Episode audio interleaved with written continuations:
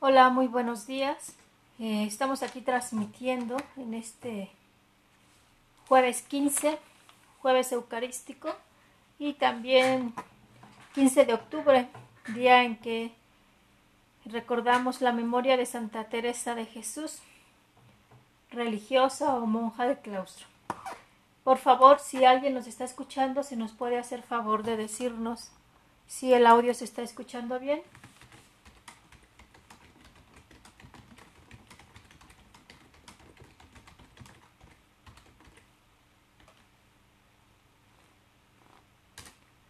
Se los agradecemos, por favor, si, si nos dicen si el audio se está escuchando bien o... Perfecto, Enrique, muchas gracias. Bendiciones. Gracias por decirme ayer porque hasta que vi tu, tu, tu mensaje fue que me di cuenta que la reflexión no se estaba escuchando bien. Gracias. Bueno, vamos a entrar directo. Em, una pequeña biografía, datos de Santa Teresa. Esta reformadora de las Carmelitas es al mismo tiempo contemplativa y una mujer eficaz y activa. Nos ha heredado los secretos de su camino de su vida hacia Dios por medio de la contemplación en sus libros que la convierten en maestra de la vida espiritual. Como fundadora recorrió incansablemente toda España para establecer sus monasterios el alma de Teresa se sintetiza en su sed de vivir unida al Señor. Yo ya no quiero otro amor, pues a mi Dios me he entregado, que mi amado es para mí y yo soy para mi amado. pues, ¿qué puedo decir? ¡Ay, Dios! ¡Qué ricura! María, buenos días. ¡Qué bien, María! Me encanta Santa Teresa, es una enamorada de nuestro Señor, muy a su estilo, señora doña. Ahorita que nos vea Amparo me va a reclamar, me va a dar de coscorrones, porque como buena española. Pero bueno, es una súper enamorada, ¿no? O sea, tan solo esta frase lo dice. Yo ya no quiero otro amor, pues a mi Dios me he entregado. Que mi amado es para mí y yo soy para mi amado. Y bueno, de verdad que, pues esta frase no solamente es para mí o para los que somos consagrados, sino los laicos, y no solamente las mujeres, sino también los hombres, ¿verdad? Eh, es el esposo del alma. Y si no, pues ahí está otro carmelita que es este San Juan de la Cruz. Sí, ¿verdad, María? Es, es una enamorada de Jesús y bueno, Conchita no se le queda atrás. Vamos a la primera lectura de la carta del apóstol San Pablo a los Efesios capítulo 1 versículo del 1 al 10.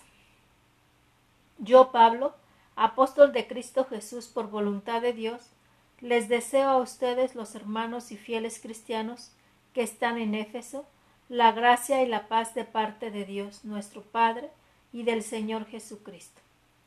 Bendito sea Dios, Padre de nuestro Señor Jesucristo, que nos ha bendecido en Él con toda clase de bienes espirituales y celestiales.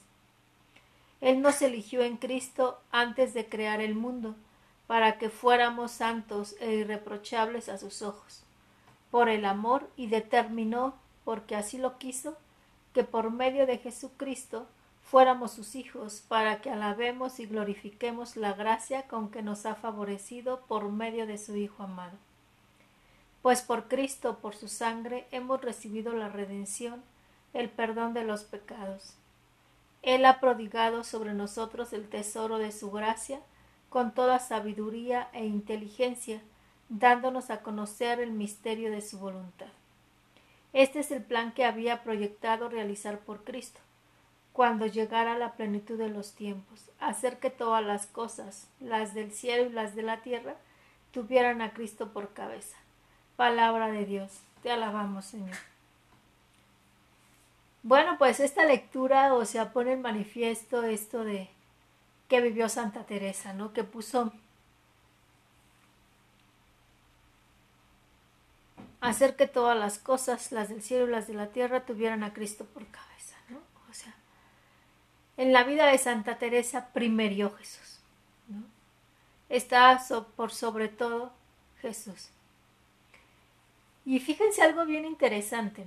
Em, muchas veces podemos decir, pues es que qué fácil para los santos, son santos, ¿no? Y pues qué fácil, ¿no? Poner a Cristo en el primer lugar. Pero los santos no siempre fueron santos. Quizá no todos fueron cabezas duras, ¿no? Ahí el ejemplo está Conchita, y no porque sea mi fundadora, pero sinceramente el Señor le, le regaló desde muy temprana edad esa parte de, de querer ser de Él, ¿no? Pero aún ella misma dice, o sea, que en los tiempos de la adolescencia, pues se medio dispersó, pero ella no habla como de algo así como de grandes pecados o de que se haya alejado de Dios. Perdón, gracias. No es coronavirus. Este, bueno, eso creo, ¿eh? No, es a lo mejor como alergia. Conchita, como, pues como todos, yo creo, vivió sus etapas normales, ¿no? O sea, de niñez, de adolescente, y como todos en la adolescencia, pues hubo que la distrajera al guillo por ahí. Sin embargo, siempre tuvo esta experiencia de querer ser de Dios y cuando busca casarse, ella dice, quiero casarme para tener muchos hijos y te den gloria. Gracias, María. y Santa Teresa, métanse también a leer, claro que métanse a leer este, la vida de Conchita hay, hay dos biografías que yo les recomiendo mucho. Una, La amante de Cristo, que la escribe Javier Sicilia. Pueden meterse a la página nuestra de Facebook o la página web www.religiosasdelacruz.org o .mx, no me acuerdo. Y ahí pueden hacer sus pedidos. Pero ese libro del amante de Cristo se los recomiendo porque Javier Sicilia pinta a una mujer muy humana, muy humana, pero muy de Dios. Eh, hay otro que se llama también Este es mi cuerpo, esta es mi sangre, que es la tesis doctoral del padre Carlos Ceballos, creo. No me acuerdo si es Carlos Ceballos, pero es la tesis doctoral. Y también ahí vemos una mujer muy humana y cómo da el paso de esa humanidad para la santidad. Eso es hablando de Conchita. Hablando de Santa Teresa, que es la que nos incumbe en este día, y quiero desde ahí retomar la primera lectura, es una mujer que supo lo que era desviarse, que supo lo que era tener la tentación en carne propia, estando en el claustro. Y a partir de esa experiencia fue que vio, tuvo una visión de Jesús, creo, del infierno o algo así, y del dolor del pecado en él. Y es donde viene su transformación, su conversión profunda. Sin embargo, nosotros nos imaginamos una conversión, sobre todo la de los santos, de que es una conversión y se convirtieron y ya, ¿no? Y no, o sea, la vida es vida. Y, y si bien la conversión es de un momento a otro, porque es un encuentro, o sea, es como el frentazo que te das con Jesucristo, y, y es lo que te hace decir, quiero seguirlo a Él, ¿no? Y eso es real y es de un momento a otro. Sin embargo, em, hay que hacer toda una conversión de actitudes, de hábitos, hábitos no muy buenos, que son los vicios, una conversión de, de aprender a mirar las tentaciones y de decir, sola no puedo y mejor no les doy la vuelta, ¿no?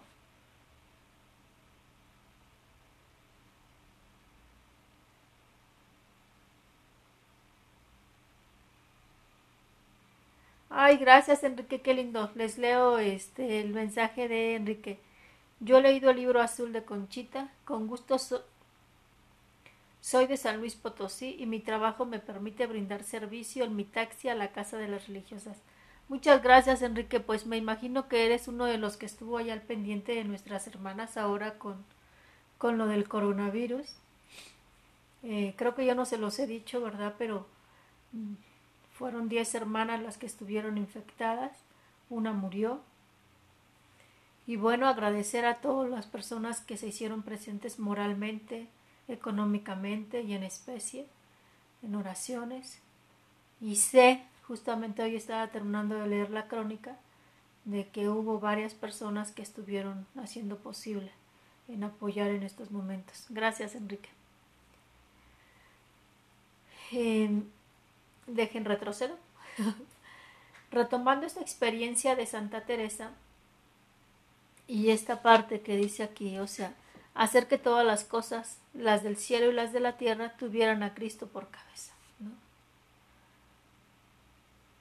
Se trata de hacer un proceso, se trata de hacer un camino. Justamente en la charla que yo estaba tomando ayer decía, no hay conversiones de que empiezo de cero ya. No. O sea, en una conversión hay que tener en cuenta el proceso. Saber de dónde Dios me está rescatando. No para estarme lacerando y estarme metiendo la culpa, la culpa, la culpa, sino para saber de dónde Dios me rescató y no volver a caer ahí. Exactamente, ahí con Lucero, que, que también se, veo, se vio malita, pero gracias a Dios ya también está bien. Gracias, Enrique. Entonces, Santa Teresa es un ejemplo de que aún estando en claustro, pues supo, supo lo que era ser tentada, supo lo que era estar en pecado. Pero una vez encontrándose con, con, con Cristo, dio el paso. Pero dar el paso no es fácil, o sea, de verdad nosotros nos quedamos en esta parte de la conversión de los santos y, creemos que a partir de su conversión todo es dulzura y esperanza. Y si tuviéramos aquí al lado de mí a, Santa Teresa, a San Francisco, a este, San Ignacio de Loyola, que son conversiones muy fuertes, muy drásticas, ellos podrían decir de viva voz que no fue fácil, que le creyeron a Cristo, pero que cambiar de hábitos no fue fácil. Sin embargo, para Dios no hay imposibles. ¿Y saben por qué? Porque esto de seguir a Cristo no depende de nosotros. Nosotros tenemos que poner el 1% que nos corresponde. Pero eh, la principal acción, si se puede decir así, es de Cristo. Dice, yo, Pablo, apóstol de Cristo Jesús, por voluntad de Dios, eso es lo primero. O sea, yo soy apóstol, yo soy seguidor de Cristo, yo soy discípulo, porque me fue dado del cielo, de Dios.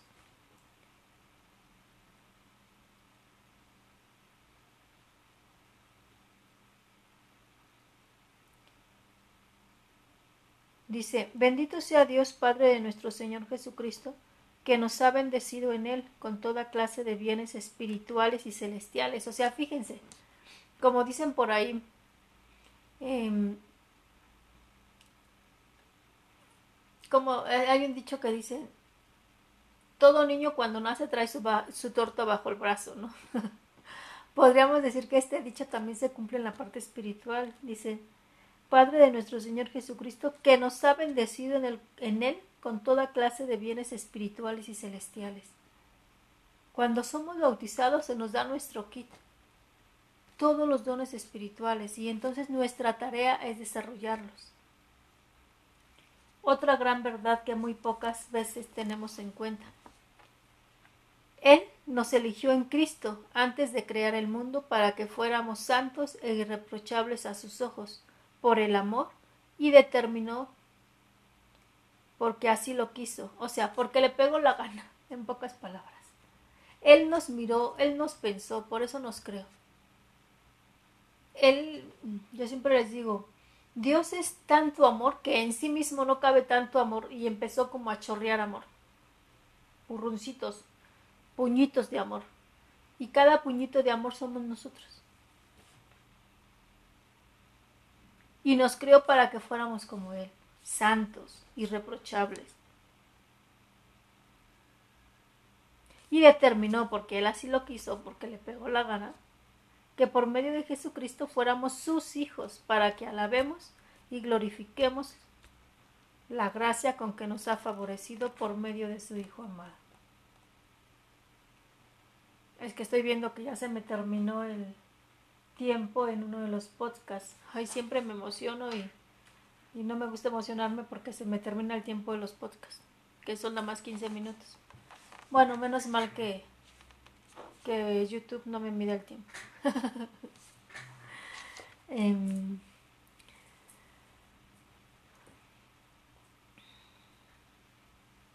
yo les digo a los jóvenes, si fuéramos conscientes de que fuimos creados por amor, ni las mujeres anduviéramos mendigando amores, ni los hombres estuvieran ahí pegados como corcholatas de las botellas, llorando también amores. Porque somos hijas e hijos muy amados.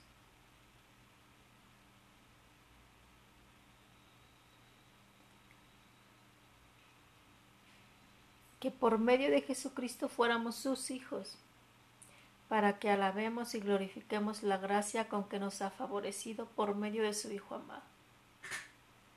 Hijos, hijos del Padre muy amado. Créanme que con esa verdad termino aquí el discurso y meditemos esa gran verdad. Esa verdad la descubrió Teresa, esa verdad la descubrió Francisco, esa verdad la descubrió Ignacio, esa verdad la descubrió Conchita, esta verdad la descubrió este chico que acaban de, beatificar. Lo que quiere decir es que la santidad va más allá del mero cumplimiento. La santidad es eso, sabernos hijos y entonces vivirnos como hijos. Por lo tanto, vivirnos como hermanos. Y por eso desde ahí se dice, cuando llegue el momento seremos juzgados del amor. No vamos a ser juzgados si cumplimos o no cumplimos.